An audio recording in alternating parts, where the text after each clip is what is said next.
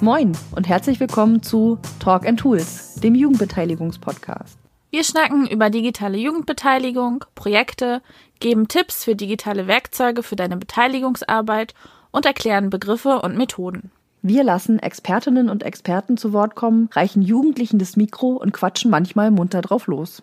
Wir, das sind Marie-Lise Kutzer und Katharina Blum vom Jugendmedienverband Mecklenburg-Vorpommern. Das Projekt Digitale Jugendbeteiligung wird gefördert vom Ministerium für Soziales, Integration und Gleichstellung des Landes Mecklenburg-Vorpommern. Moin Katha. Moin Marie. In dieser Folge sind wir nicht allein am Mikro, sondern haben auch Georg dabei. Moin Georg. Moin. Er ist neu bei uns im Projekt Digitale Jugendbeteiligung eingestiegen. Mehr dazu und über die Zukunft des Projekts erfahrt ihr dann in der nächsten Podcast-Folge. Heute soll es aber erstmal um ein Thema gehen, was uns schon seit einigen Wochen bzw. Monaten beschäftigt und wohl auch noch in Zukunft relevant bleiben wird, nämlich wie halte und pflege ich online den Kontakt zu meiner Jugendgruppe. Wir finden nämlich, auch online sollte man miteinander Spaß haben und sich informell austauschen können. Und auch das Spielespielen darf dabei nicht zu kurz kommen. Dafür haben wir einige Ideen und Beispiele gesammelt, wie das gelingen kann.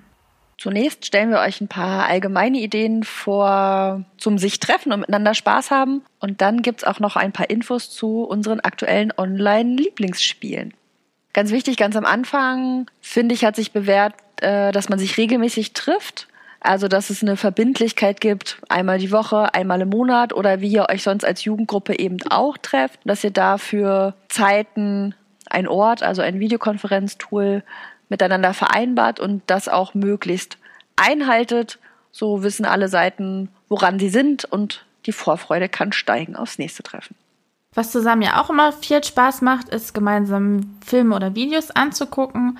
Das geht auch digital mit Tools wie beispielsweise Watch Together oder Watch Party, bei denen ihr Räume einrichten könnt und dann gemeinsam mit eurer Gruppe Videos anzuschauen, beispielsweise von YouTube, von Vimeo oder TikToks oder Twitch. Ihr habt auch die Möglichkeit, euren Bildschirm zu teilen oder einen virtuellen Browser zu erstellen. Innerhalb dieser Plattform könnt ihr dann auch ähm, die Chat-Funktion nutzen. Zum Teil gibt es auch Videochat. Ihr könnt Playlisten erstellen und so gemeinsam und zeitgleich die Videos anschauen.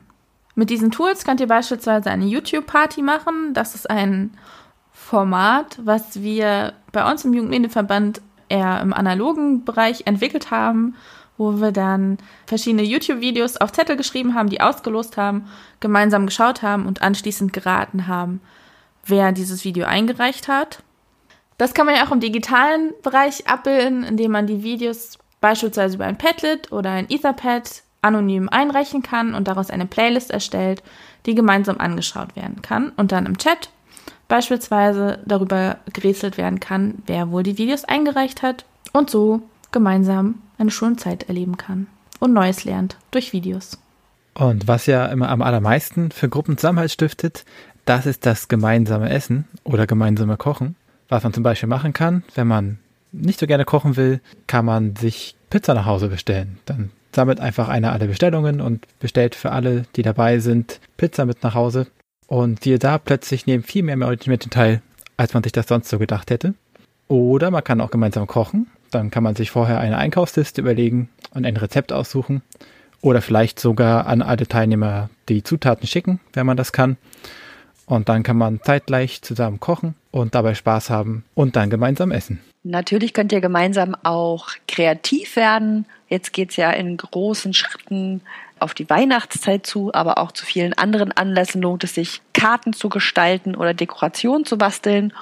Und ihr könntet gemeinsam überlegen, was ihr vielleicht basteln oder gestalten wollt. Oder eine Person denkt sich ein Thema aus und bereitet auch dafür äh, vielleicht eine Materialliste vor. Vielleicht habt ihr das eh schon zu Hause.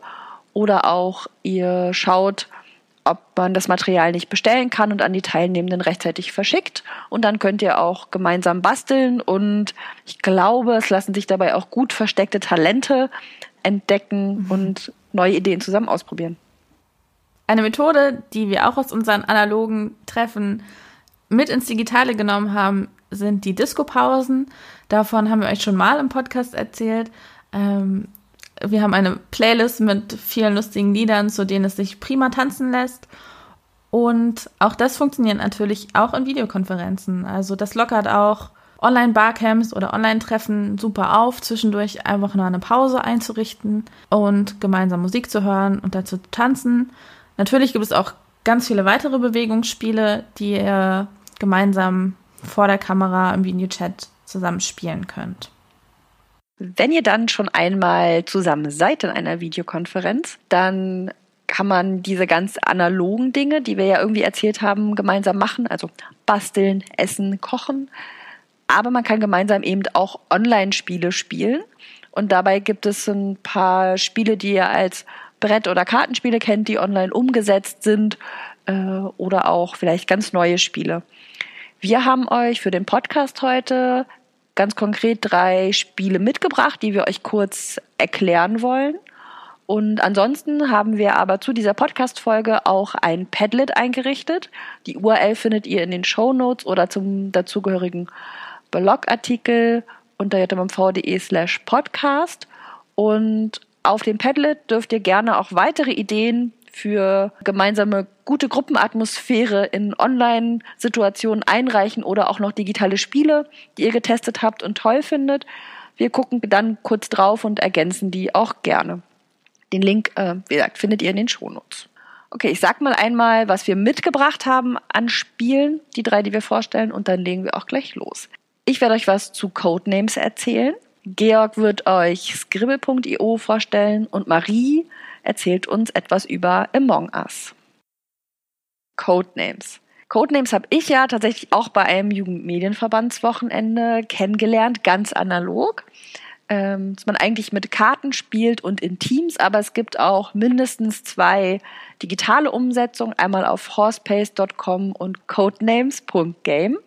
Man braucht mindestens vier Leute also zwei Teams, in denen man spielt. Man ist entweder das rote oder das blaue Team. Und pro Team braucht es eine Person, die Geheimdienstchef oder Chefin ist. Alle anderen Personen im Team sind Ermittlerinnen.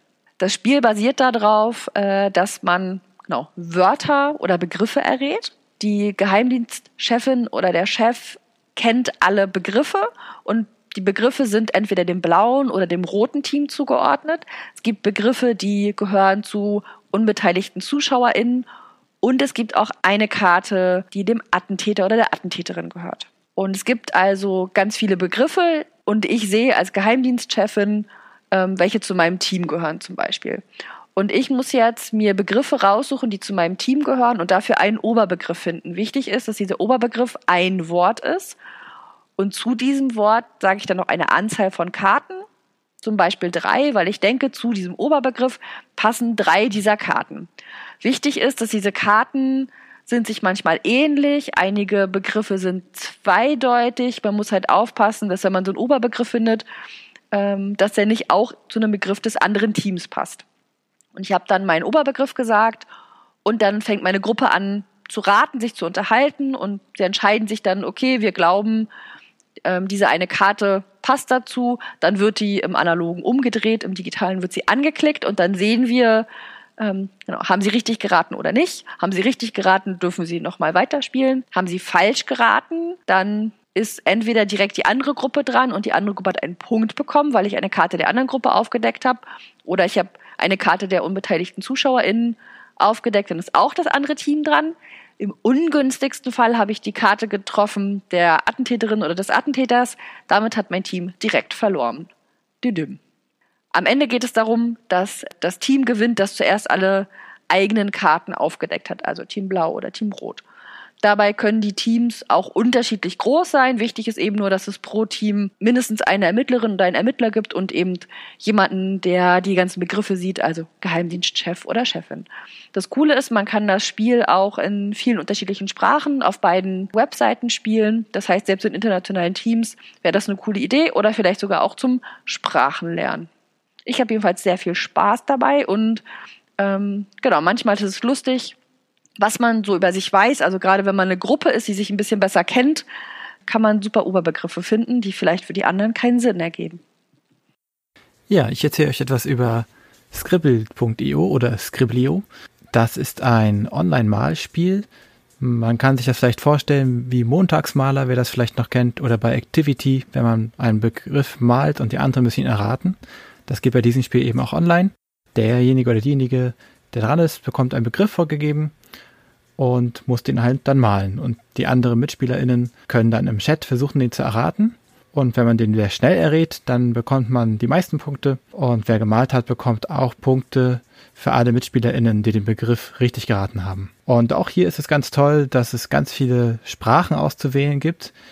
Gerade neulich wurde, glaube ich, noch eine philippinische Sprache zugefügt. Und da kommen also auch regelmäßig neue dazu. Und man kann sich einen äh, eigenen Avatar zusammenwürfeln oder zusammenstellen, so dass dann im Spiel nicht alle ganz gleich aussehen. Und man kann einfach so, wenn man will, äh, auf Spielen drücken und dann wird man mit irgendwelchen anderen Menschen in einen Spielraum geworfen. Aber wenn man eine Gruppe pflegen will, dann will man natürlich auch mit dieser Gruppe spielen. Und dann kann man auch einen privaten Raum eröffnen mit bis zu zwölf SpielerInnen. Da bekommt man dann einen Link und damit kann man dann die anderen alle einladen. Und das Tolle an dem privaten Raum ist auch, da kann man noch sich eigene Wörter dazu ausdenken und auch das Zeitlimit selber verändern falls man das Gefühl hat, na, das ist doch eigentlich viel zu leicht für uns, wir schaffen das noch viel schneller. Oder umgekehrt. Willst du noch kurz irgendwie Feedback geben, was du daran gut findest? Ziemlich gut finde ich an diesem Spiel, dass es sehr niederschwellig ist. Das versteht jeder sofort und man kann es tatsächlich auch mit internationalen Gruppen wahrscheinlich sehr gut spielen, weil da eben kaum Sprachverständigung nötig ist, zumindest sofern alle sich auf vielleicht Englisch einigen können. Genau, und Bilder funktionieren halt dann bei den meisten Leuten doch immer. Das stimmt. Das Spiel, was ich euch vorstellen möchte, ist zurzeit sehr beliebt. Es heißt Among Us. Es wird viel zurzeit gespielt von YouTubern oder Let's Playern. Ähm, es gibt es in einer PC-Version.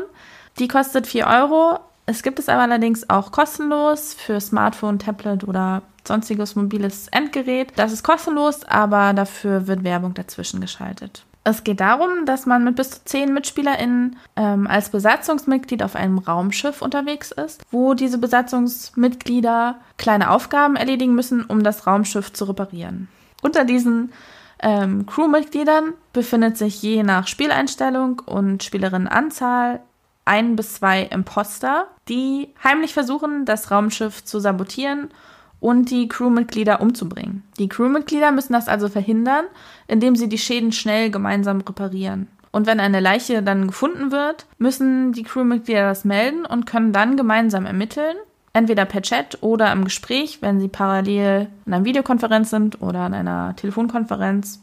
Ähm, dann müssen sie ermitteln, wen sie verdächtigen und quasi die letzten Schritte aller SpielerInnen nachvollziehen, um dann den oder die Imposter zu ermitteln und vom Raumschiff zu schmeißen. Das Spielprinzip ist also ganz ähnlich wie das bekannte Gruppenspiel Werwolf oder Mörder. Ebenso rundenbasiert und sehr kurzweilig. Die Schwierigkeitsgrade können auch hier eingestellt werden ähm, durch die zahlreichen Konfigurationen, die man am Spiel einstellen kann. Es gibt auch unterschiedliche Maps, also Spielumgebungen. Genau. Auch hier kann man entweder mit einer privaten Gruppe in einem privaten Raum spielen oder ähm, Online-Spiele mit fremden Menschen beitreten.